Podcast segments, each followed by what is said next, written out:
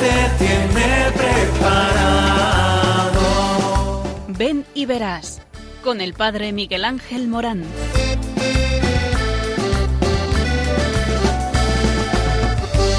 Aunque sean muchas las preguntas y si te surgen tantas dudas, decir verdad lo que te canta.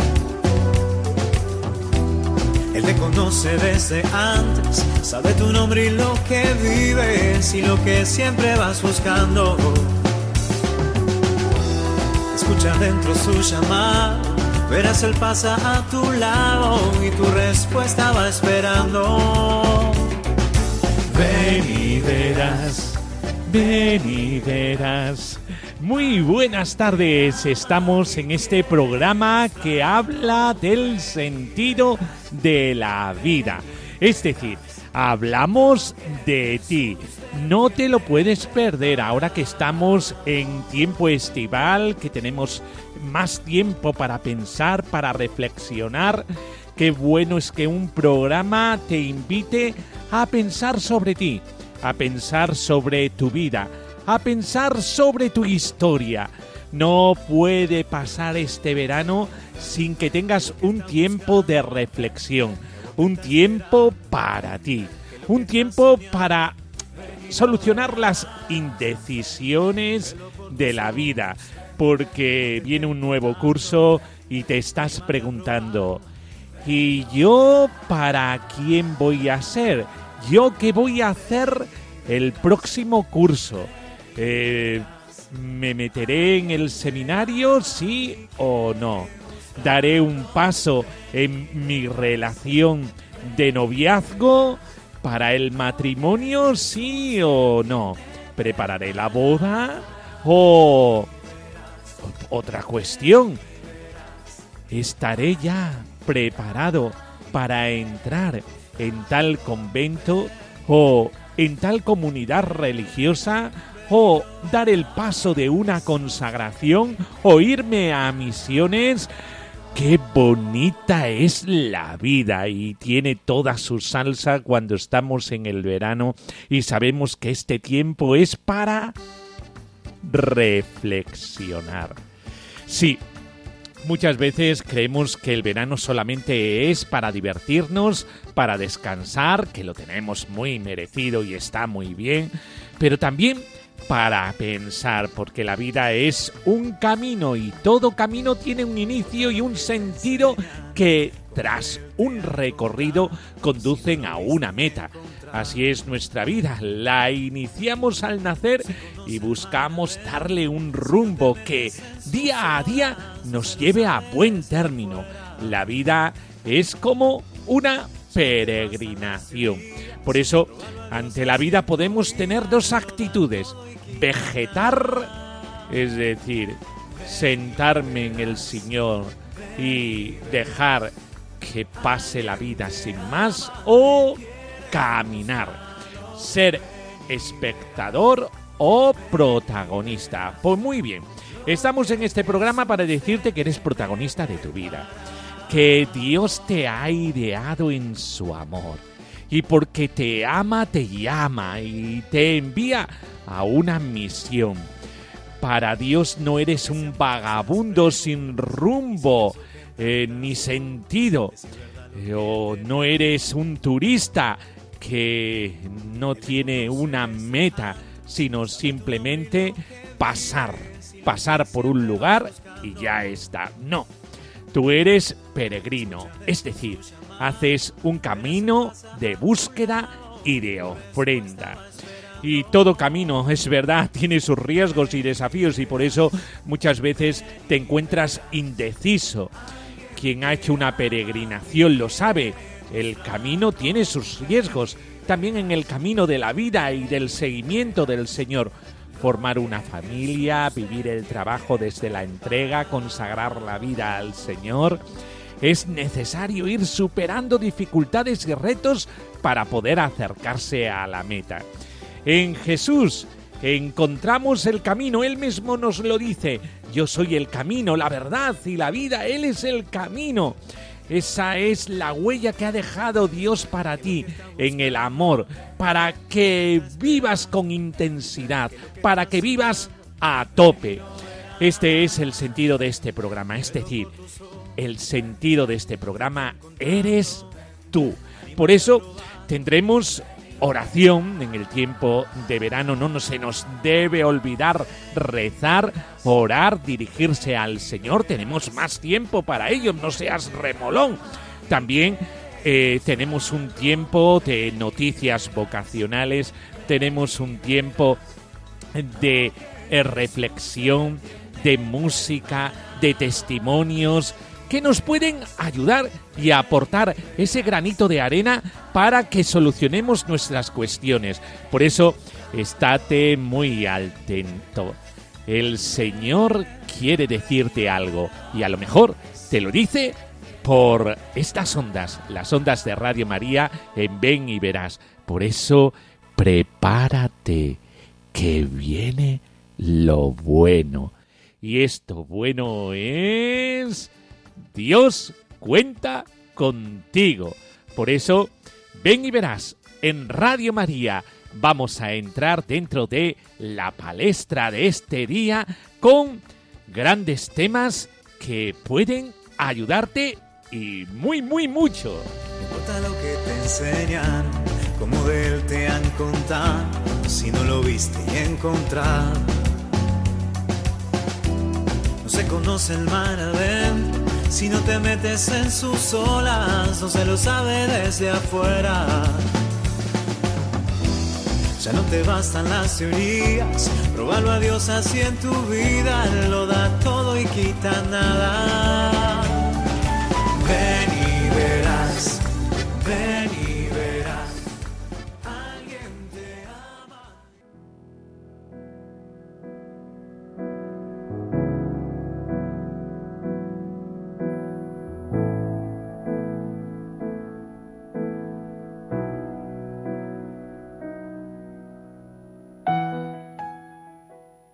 Ven a mí, Espíritu Santo, Espíritu de sabiduría.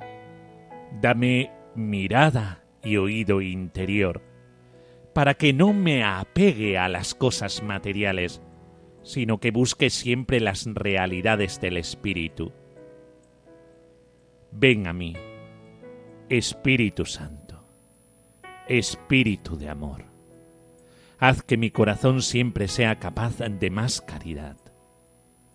Ven a mí, Espíritu Santo, Espíritu de verdad.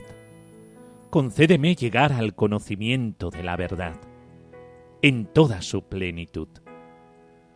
Ven a mí, Espíritu Santo, agua viva que lanza a la vida eterna.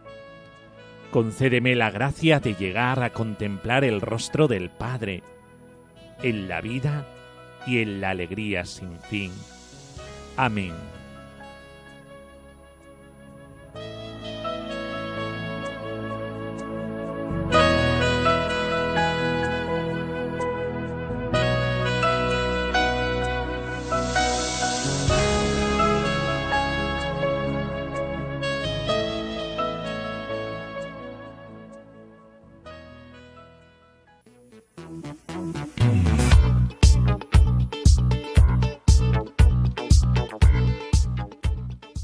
Más de 8.000 jóvenes participaron en el encuentro vocacional en Tierra Santa.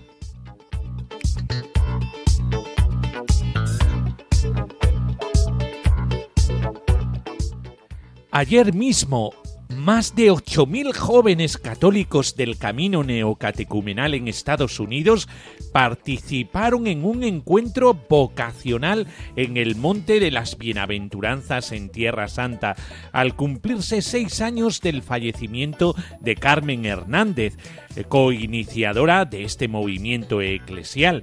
Según informan desde el Camino Neocatecumenal, el encuentro fue presidido por el patriarca latino de Jerusalén, el arzobispo italiano Pierbattista Pizzabola, quien est estará, estuvo acompañado de otros obispos y sacerdotes. El evento tuvo como sede el Adomus Galilei, el mismo lugar en el que el Papa San Juan Pablo II celebró una multitudinaria misa con los jóvenes el 24 de marzo del 2000, el gran año del jubileo. En esta ocasión, los jóvenes procedían de parroquias de Estados Unidos y realizarán una peregrinación eh, que dura de 10 a 15 días, eh, que recuerdan lo que en el camino neocatecumenal llaman el quinto evangelio, un recorrido que hizo Hernández entre 1963 y 1964, visitando los santos lugares. Además de Israel y Palestina, los jóvenes recorren otros lugares como Egipto y Jordania, donde comparten su fe con alegría. Este encuentro vocacional es el primer evento público masivo de cristianos en Tierra Santa, luego que las autoridades en Israel levantaran las restricciones a causa del COVID. Esta peregrinación marca un momento de esperanza y cercanía para la gente de Tierra Santa, la presencia de estos jóvenes que han sacrificado comodidades, sus vacaciones de verano y sus planes y tantas otras cosas para venir a este lugar. Es un signo de que la Iglesia está verdaderamente viva.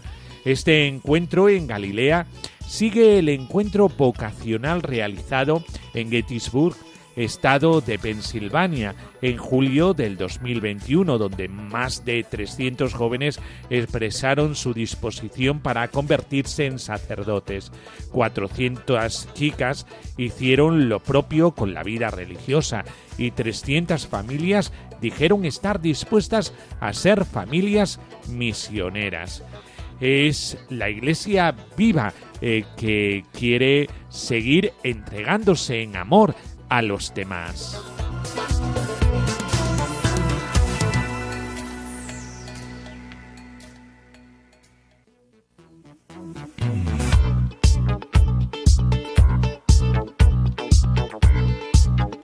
la conmovedora historia detrás del vídeo de la bendición de un joven sacerdote a sus padres que se ha convertido en las redes sociales en un vídeo viral.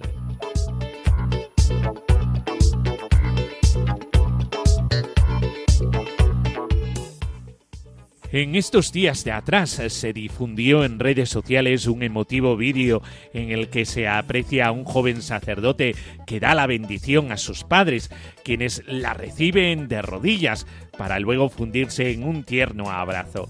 En esta nota te contamos la conmovedora historia de esta familia. El joven Cedric Cortés fue ordenado sacerdote el pasado 27 de mayo en la Iglesia de los Mártires Norteamericanos en la ciudad de Lincoln, Nebraska, Estados Unidos.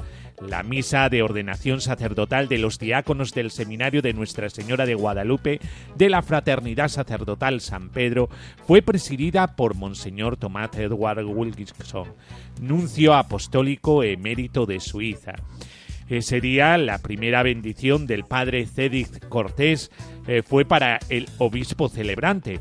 A continuación, bendijo a sus padres en latín, quienes lo abrazaron fuertemente y besaron sus manos, un gesto habitual en las ordenaciones sacerdotales para destacar que con ellas se puede hacer presente al mismo Cristo en la Eucaristía.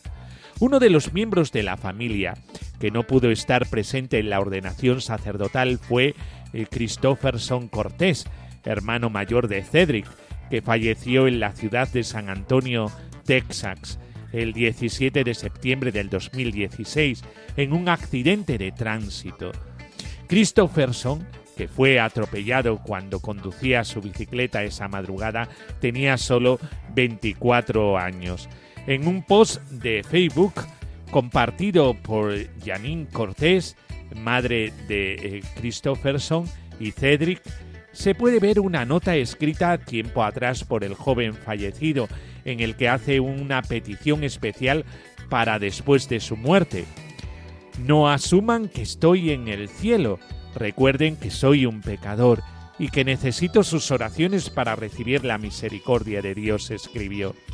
En la imagen compartida por Janine también se puede ver el epifacio con el que quería ser sepultado, un escapulario y una medalla de San Benito. Otro de los miembros de la familia Cortés que sí pudo ver a Cedric ya ordenado sacerdote es Cecilia, una joven con síndrome de Down. En marzo de este año, Janine compartió un post en el que cuenta un nuevo logro de su hija, un hito en su vida en Hawái, donde residen. Otro hito para Cecilia, ingresar a una tienda sola, buscar a su hermano y cortésmente informar a la seguridad que no tendrá puesta una mascarilla, narró la madre. Muchos en Estados Unidos no creían lo militante que es Hawái respecto a las mascarillas y las restricciones. Que Dios bendiga a la persona que se dio el tiempo de escuchar y comprender a Cecilia. Janine Cortés pidió finalmente oraciones para que el mundo deje que Cecilia tenga una voz y que también sea escuchada. Una familia preciosa en el que eh, reina el amor, el amor al hijo eh, que no pudo estar en la ordenación y que ahora el sacerdote, Cedric está orando por él, la niña Cecilia con síndrome de Down, eh, que quiere tener una voz y que quiere quitarse la mascarilla para poder sonreír a los demás y esta familia que es bendecida por el nuevo sacerdote. Una historia bellísima de amor en donde aparece esa vocación sacerdotal que bendice a la familia y que ruega por los vivos y por los muertos. Una bendición eh, que Dios hace extensible a todos aquellos que ven ese vídeo y que es emocionante. Una vocación y una vocación para toda la familia y toda la iglesia, la otra familia de Cedric.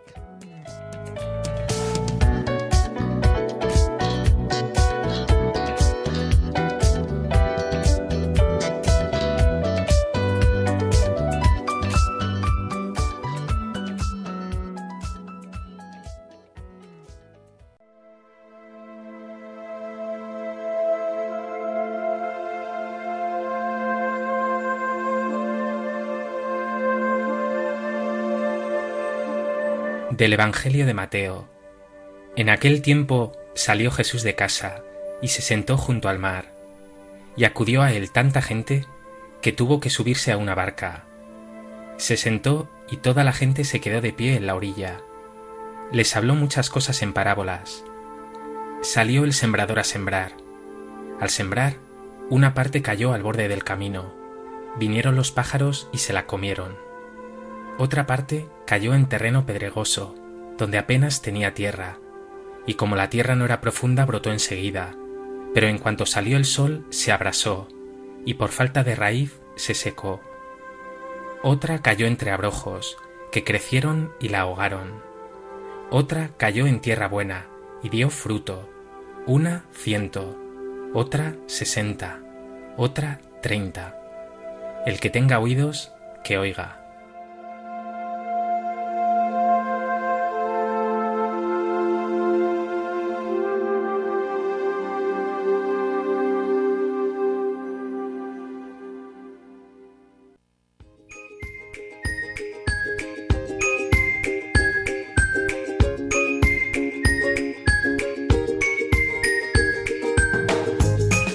La vocación como respuesta de fe. Sí, el Señor eh, nos regala esta parábola que hemos escuchado sobre las semillas, las semillas de la fe.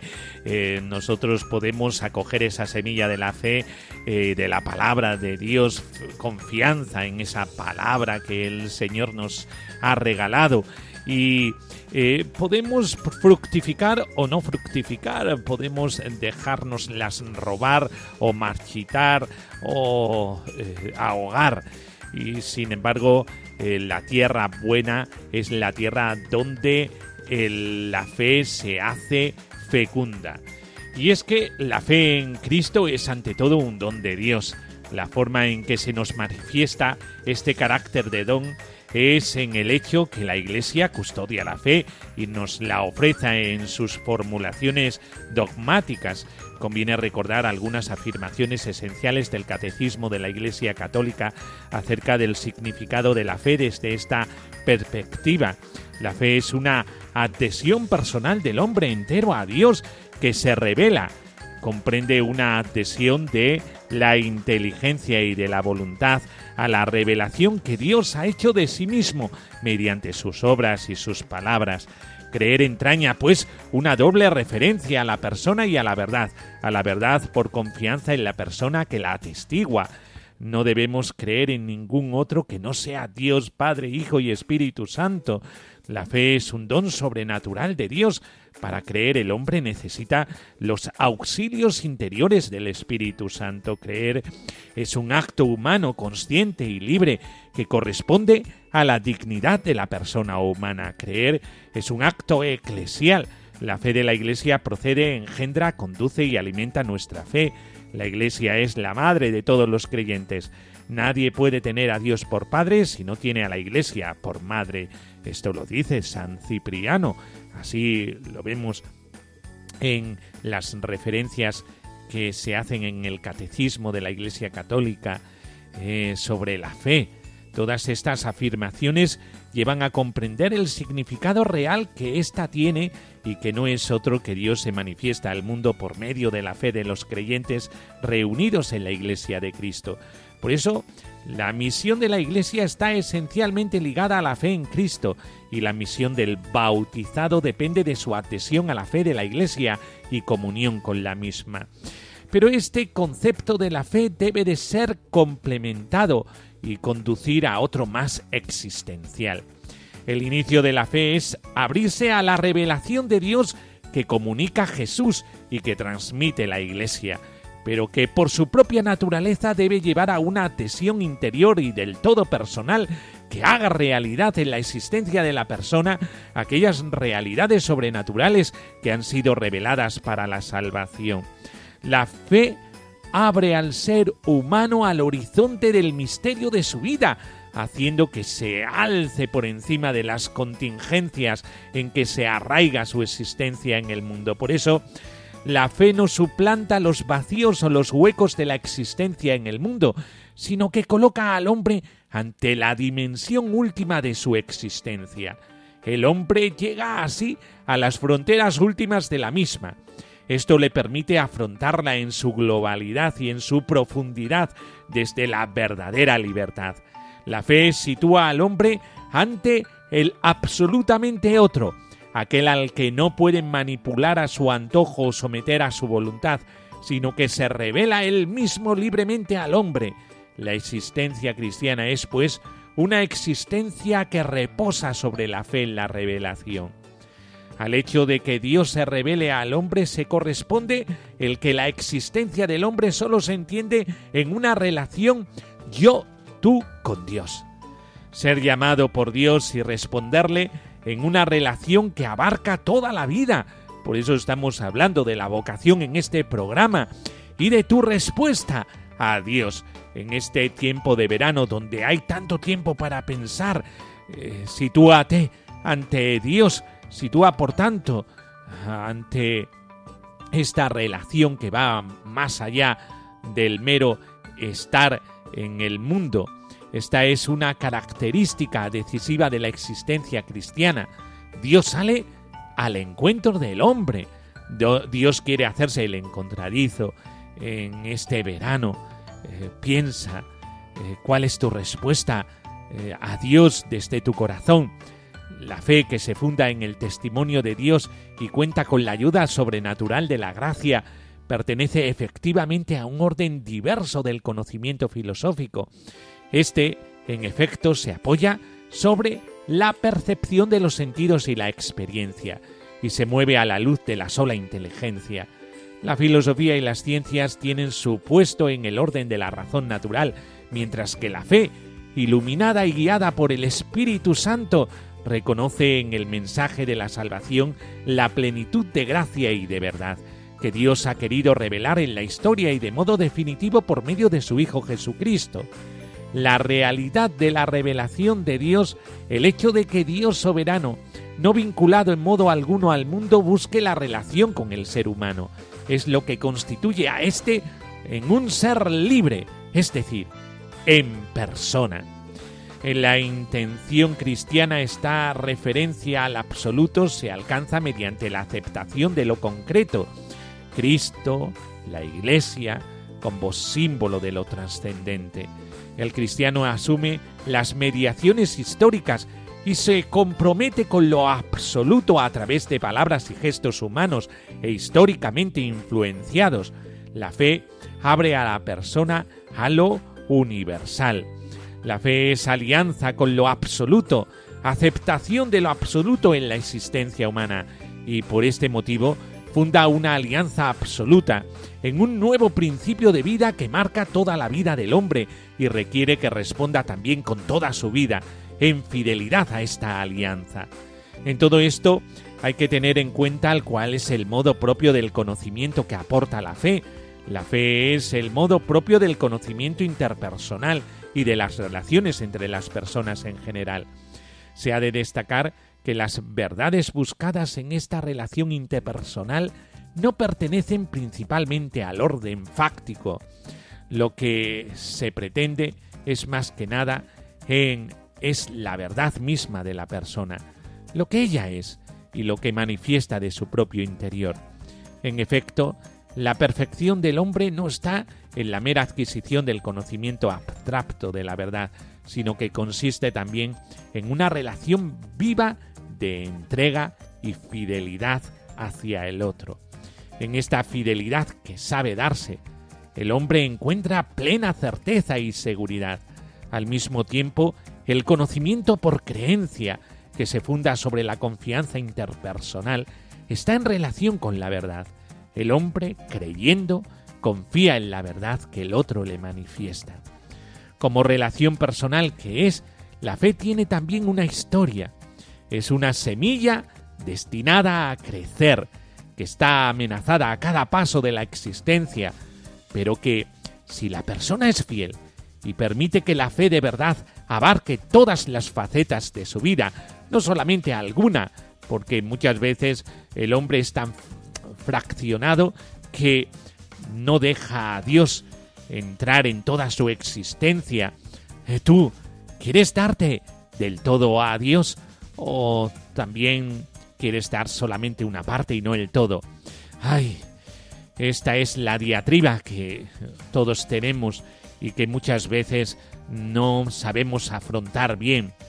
Eh, por eso las máximas posibilidades de la unión con Dios y comunión con los demás en el amor se hace cuando uno quiere entregarse del todo. Por eso eh, tú, ¿cómo quieres vivir esta vida? La vocación te lleva a esa entrega total eh, que va más allá de lo fáctico, lo filosófico, sino que es una experiencia de relación, una experiencia real. Por eso hay un principio del individuo y el todo. El cristianismo nace del principio de corporeidad, carácter histórico. Debe ser pensado en el plano del todo, donde únicamente tiene sentido, pero al mismo tiempo admite y tiene que admitir el principio del individuo que es su escándalo y que así se nos presenta en su necesidad y racionalidad íntimas. Principio para. La fe cristiana solicita al individuo, pero para sí, sino para el todo. Por eso la palabra para es la auténtica ley fundamental de la existencia cristiana, y de ahí resulta esta pregunta que aborda toda la existencia. ¿Para quién vives? Ley del incógnito. De él se deduce que el ser otro de Dios que el hombre puede sospechar se convierte en total otreidad. Es lo que de ningún modo puede ser reconocido. El hecho mencionado significa que el ocultamiento de Dios con el que cuenta el hombre asume la figura escandalosa de su tiento y de su visibilidad como crucificado. Es decir, Dios quiere estar ahí, como el otro. ¿Quieres dar la vida a ese otro? Y dar la vida significa familiarizarte con el crucificado. Ley de lo abundante. El estado de perfección al que está llamado el hombre revela la perpetua imperfección que vive en este mundo. Para la Biblia, los límites de la justicia y del poder humano en general expresan la relación del hombre al don incuestionable del amor al que se abre el ser humano, y así se abre a sí mismo, y sin el que el hombre quedaría aprisionado en su justicia y sin salvación. Solo quien acepta el don vuelve en sí mismo. La justicia del hombre, al contemplarla, nos remite a la justicia de Dios, cuya plenitud es Jesucristo. Él es la justicia de Dios que supera ampliamente la obligación y que no calcula, sino que sobreabunda verdaderamente.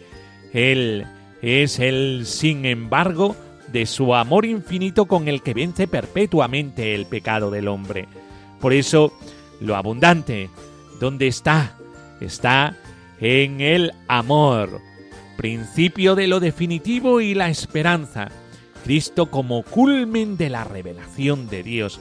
Por eso le otorgamos todo nuestro corazón, principio de la recepción y del positivismo cristiano, primacía de la recepción sobre el actuar, lo que implica que la relación con Dios parte de lo dado, de lo puesto ante el hombre, algo que debe aceptar. Por eso todos estamos llamados a otro principio que condensa todos estos principios. Es el principio del amor. Pues ya sabes, un principio que te lleva del individuo al todo. Un principio que es, planteate, para quién vives. Un principio de una relación que tiene que ir poco a poco siendo conocida porque el otro es un incógnito.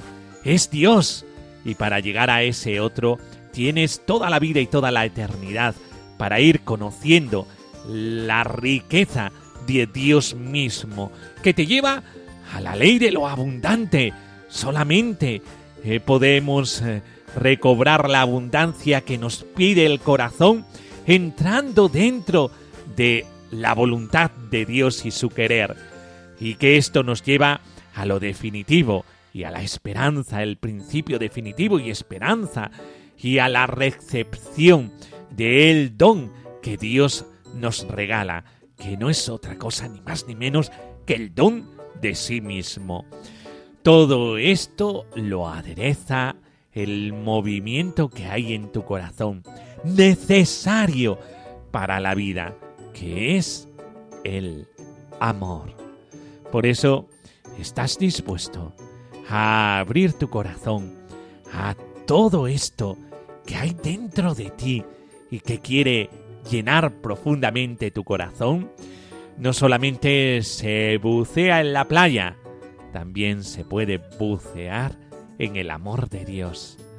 Descubre este amor y tu vida alcanzará la plenitud, la abundancia para lo que tú has sido creado. Por eso, claro que sí, tenemos que entrar también dentro del océano de lo que Dios quiere hacer en nuestra historia, en nuestra existencia, en nuestra vida. ¿Estás dispuesto a abrirte a esta aventura? thank you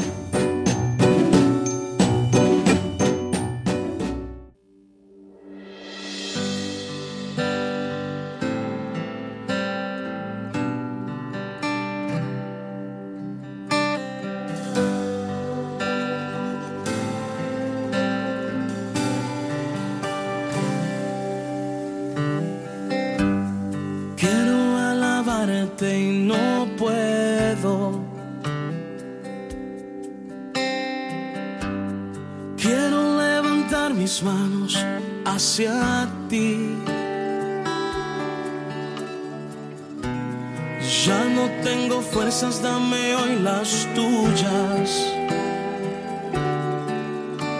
Es hora de que obres tú en mí.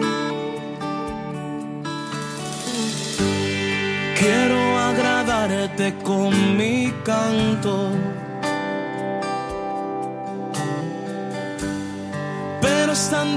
Difícil cuando estoy así.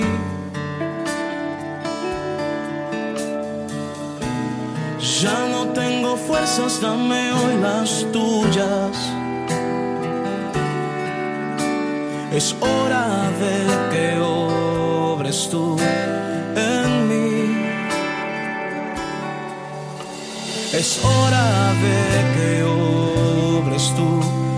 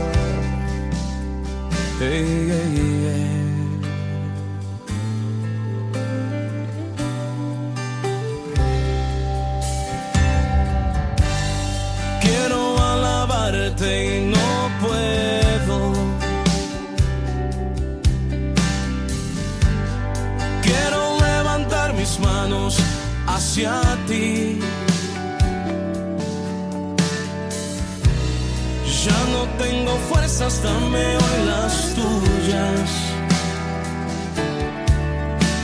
Es hora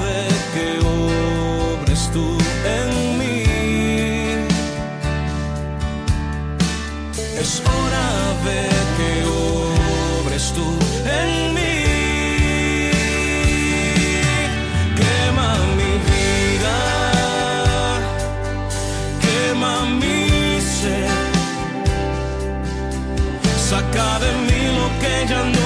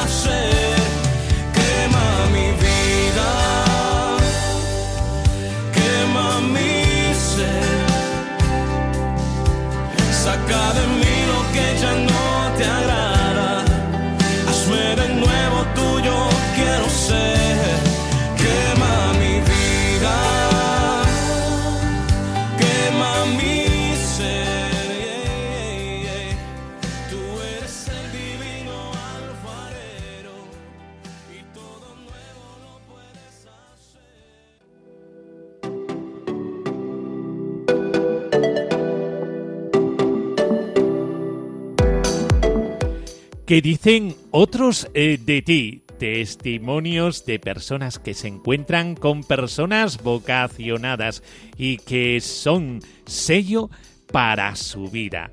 Las huellas de aquellos que siguen a Jesucristo.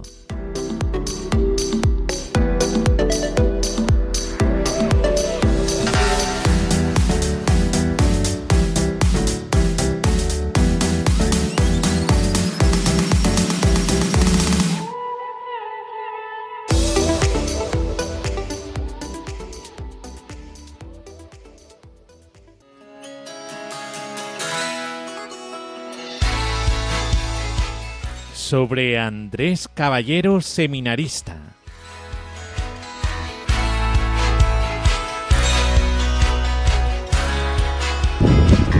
¿Qué huella ha dejado en mí? Pues para mí ha dejado una huella muy importante porque me ha hecho reflexionar sobre muchos aspectos de mi vida como cristiana. Me ha hecho, por ejemplo, plantearme cuál es mi vocación y las conversaciones que he podido mantener con él pues han sido muy fructíferas para mí, no solo por todo su conocimiento y toda la inteligencia que transmite, sino también porque te hace las preguntas que pues creo que los cristianos tenemos que hacerlo en nuestra vida de vez en cuando y eso pues ha dejado mucha huella en mí. ¿De qué ha sido testigo para mí? Pues sobre todo para mí ha sido testigo de su alegría, de la alegría de la fe, de la alegría que da sentirse amado plenamente por Dios y sobre todo de la alegría que puedes descubrir en la entrega y en el servicio a los demás. Él es una persona que está siempre muy sonriente y que además se ha interesado por cada uno de los hermanos que ha conocido y para mí pues sobre todo ha sido testigo de la alegría de los cristianos.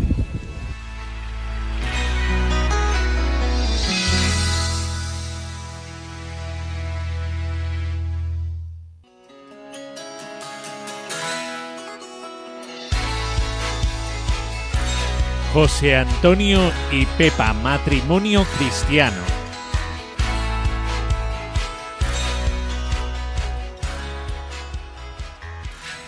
Pepe y José Antonio, los delegados de Familia y Vida, han dejado una huella en mí.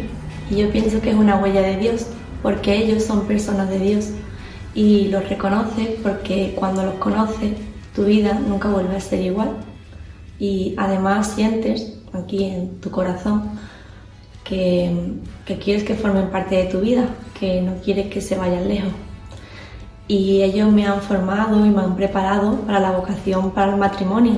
verdaderamente son un referente y juntos, porque cuando uno tiene una vocación como la mía, al matrimonio, pues siempre busca a alguien que, sea testigo, que, su testimonio pues le ayude a vivir también con fidelidad eh, con- y permanecer en el sacramento, como en, en mi caso, ¿no? buscando en ellos pues esa entrega, esa generosidad que ellos tienen siempre y sobre todo algo que a mí me, impacta mucho de ellos es la ternura, la ternura con la que eh, pues siempre tratan, el, buen trato que tienen con todo el mundo, la sonrisa, ese esfuerzo cotidiano ¿no? por, por llevar también el Evangelio de la familia de la vida a tanta gente. Y la huella que yo pienso que ellos han dejado en mí es de un profundo amor, entrega y servicio. Ellos para mí son testigos y verdaderos apóstoles de mi tiempo, unos apóstoles modernos.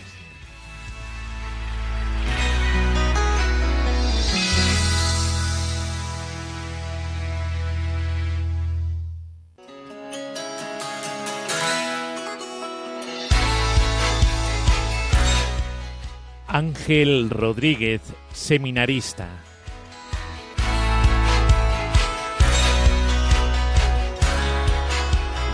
Bueno, pues Angelito, una de las huellas que más me ha dejado ha sido su paciencia, porque desde pequeño siempre él ha sido eh, la persona más paciente con nosotros, siempre ha tenido buen consejo para nosotros, porque era un poco más mayor que nosotros a lo mejor, y cuando pues le veníamos con alguna pregunta o tal, siempre era bastante cauto y respondía con bastante sabiduría. A lo mejor ahora ya no es tan sabio, es broma, sigue siendo bastante, bastante sabio. Y testigo. Para mí él ha sido un testigo y un claro ejemplo de eh, ofrecimiento hacia los demás. Siempre ha estado en muchas movidas locas, eh, en peregrinaciones, en oraciones, y siempre ha estado diciendo, eh, veniros, vamos a hacer esto, vamos a hacer una oración, vamos a... A mí me ha llegado miles de veces diciendo, Javi, ¿por qué no vamos a la luz en la noche? Y yo, no quiero ir a la luz en la noche. Pero él siempre se ofrecía, siempre ha sido muy servicial con el Señor y yo creo que es un gran ejemplo de servicio de, del Señor.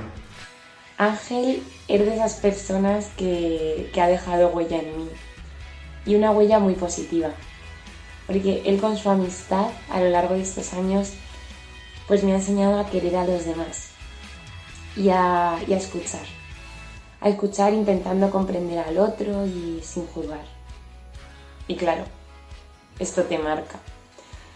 Además, pues Ángel a mí me ha acercado y me sigue acercando a Cristo, porque para mí ha sido testigo del amor de Dios, de ese amor infinito.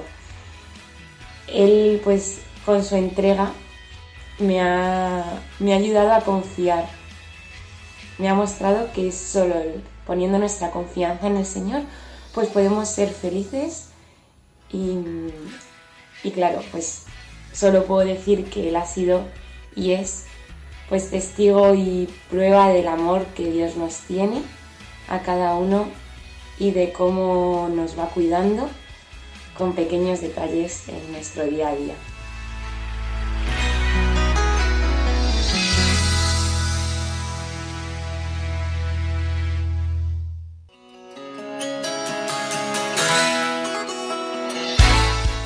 Leonardo Seminarista.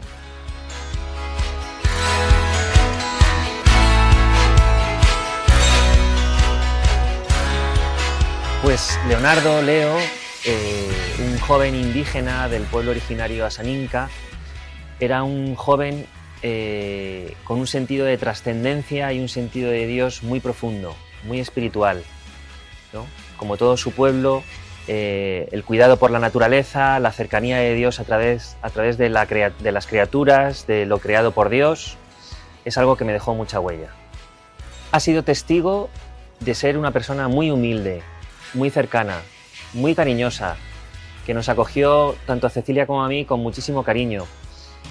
Y, también testigo del gran sacrificio que él tenía que hacer siendo pues de una cultura eh, distinta, eh, para poder acoplarse a los estudios, para poder entenderlos, tenía que esforzarse muchísimo para sacarlos adelante y aún así lo hacía con gran alegría y, y lo hacía también con un gran sentido de entrega y un gran sentido de iglesia.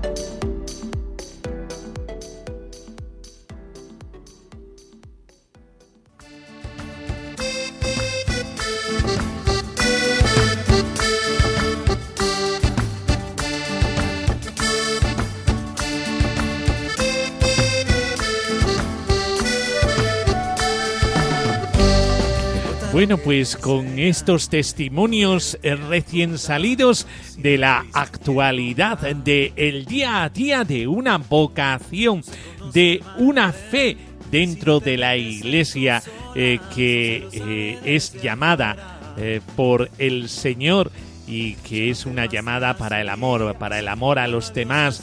esto es lo que Dios tiene guardado para ti. A todos nos afecta el estado de vida. Descubre tu estado de vida dentro de la iglesia y ahí descubrirás tu felicidad. Por eso en Radio María no podía eh, carecer de un programa como este. Ven y verás el sentido de tu vida, el sentido de tu existencia, aquello que te da la plenitud, que te da la felicidad que andas buscando y que muchas veces no sabes, no sabes dónde encontrar. Pues aquí, en Ven y Verás, en Radio María, eh, tienes esta reflexión de esta fe, de fiarse de el Señor eh, para poder eh, expandir todas las posibilidades que hay dentro de ti, que son tantas, si las descubres, todas esas capacidades eh, se desplegarán de tal manera eh, que toda tu vida cambiará. Un encuentro con la iglesia que te lleva a Cristo, que te lleva a una llamada, una llamada en el amor para los demás.